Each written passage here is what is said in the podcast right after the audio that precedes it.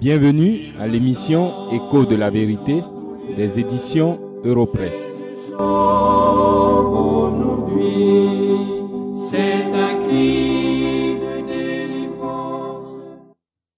Dans l'émission que vous avez suivie la dernière fois, nous avons regardé quelques versets du chapitre 10 de l'Évangile selon Luc.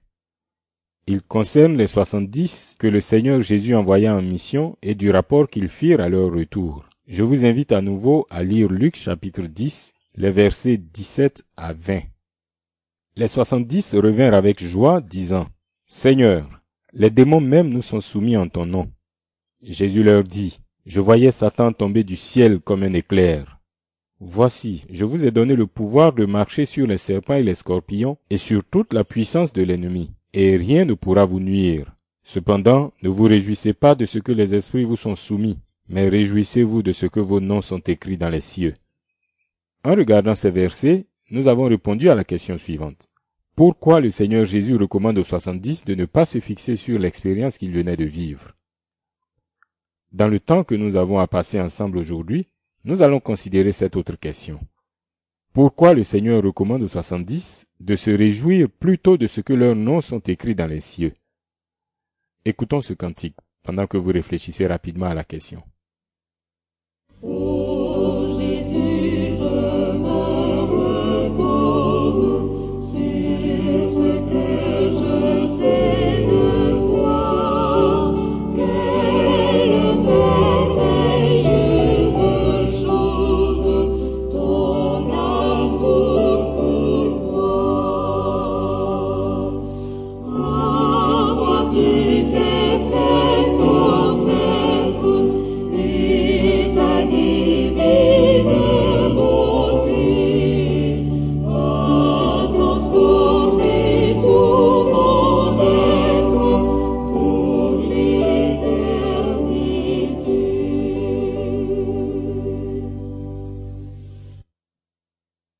Le Seigneur fait cette déclaration d'abord parce que beaucoup d'hommes et de faiseurs de miracles qui sont regardés dans ce monde comme grands et bénis de Dieu n'ont pas leur nom écrit dans les cieux et n'y entreront pas.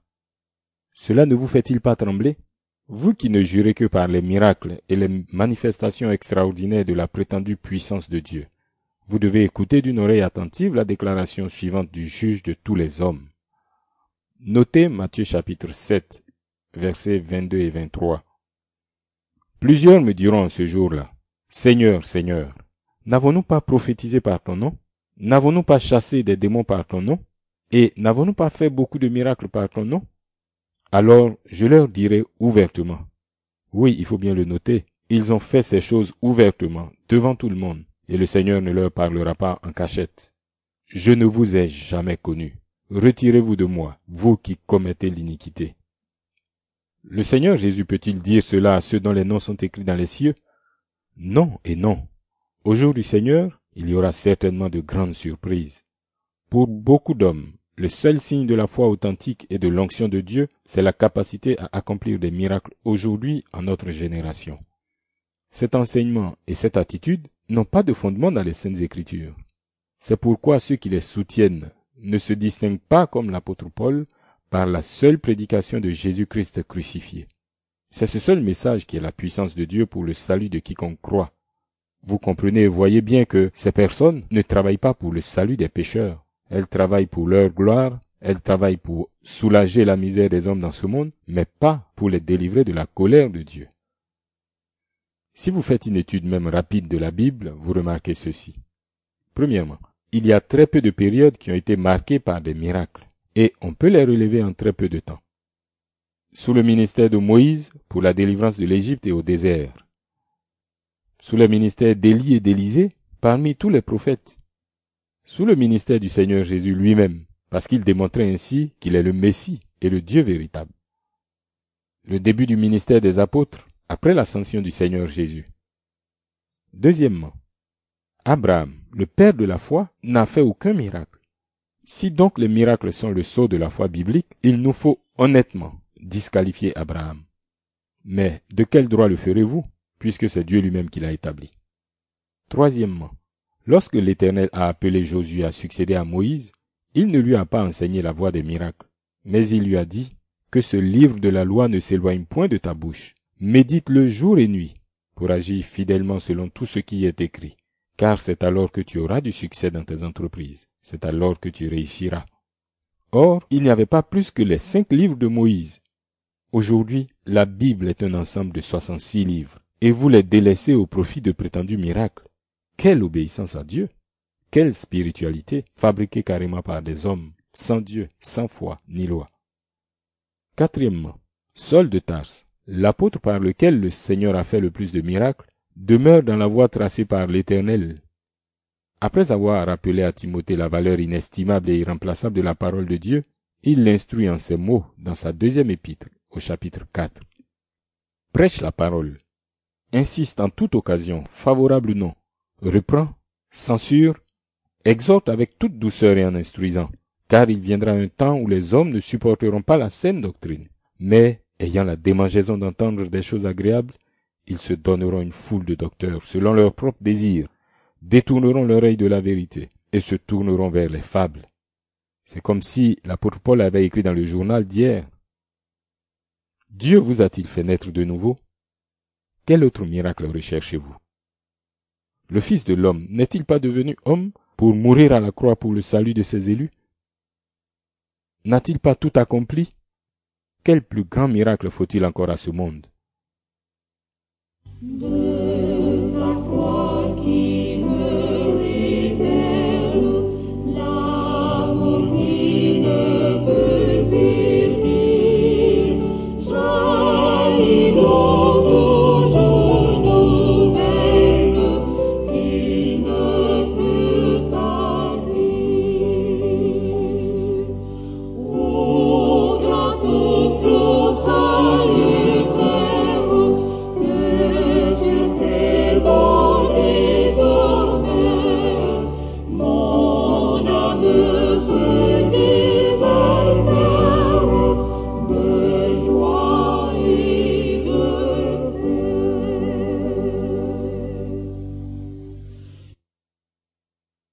Le Seigneur recommande aux soixante-dix de se réjouir plutôt de ce que leurs noms sont écrits dans les cieux, parce que, pour un pécheur, avoir son nom écrit dans les cieux est la plus grande de toutes les bénédictions.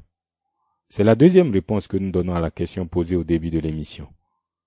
Considérons maintenant quelques facettes de cette grande bénédiction. Dieu a écrit des noms de pécheurs dans les cieux. Cela veut dire que Dieu a un peuple particulier dans ce monde, car il n'a pas écrit les noms de tous les hommes. La Bible parle des élus et de l'élection. Contrairement aux ouvriers d'iniquité, faiseurs de miracles, à qui le Seigneur dira « Je ne vous ai jamais connus », Romains chapitre 8, verset 29 parle de ceux que Dieu a connus d'avance, pour décrire ceux dont les noms sont écrits dans les cieux. Les paroles du Seigneur sont précises.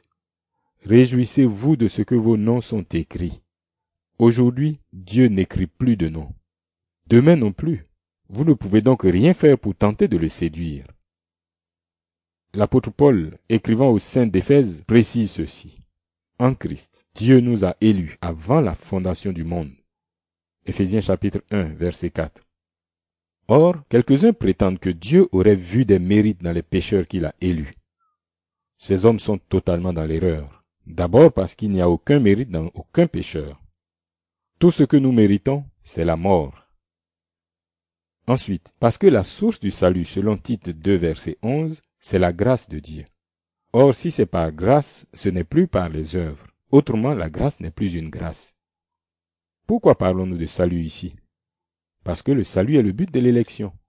Écoutez ce que l'apôtre écrit aux croyants de Thessalonique. Deuxième épître de Paul aux Thessaloniciens, chapitre 2. Nous devons à votre sujet rendre continuellement grâce à Dieu, parce que Dieu vous a choisi, dès le commencement, pour le salut.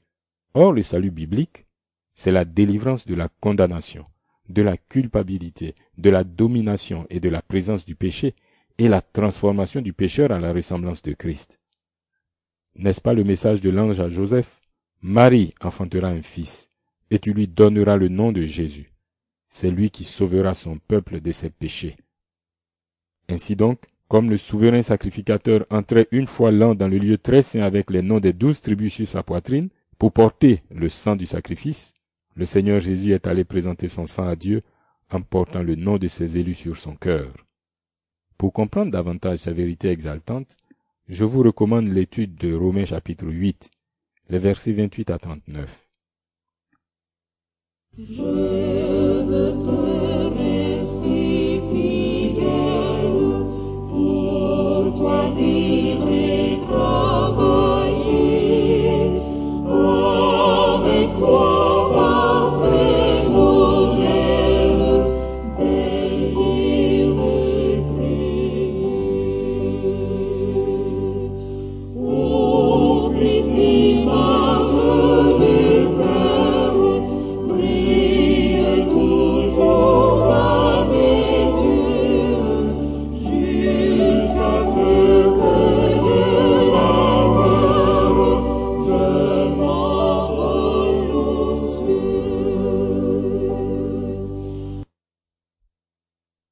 éternité, Dieu a aimé, choisi et mis à part des pécheurs en Jésus-Christ.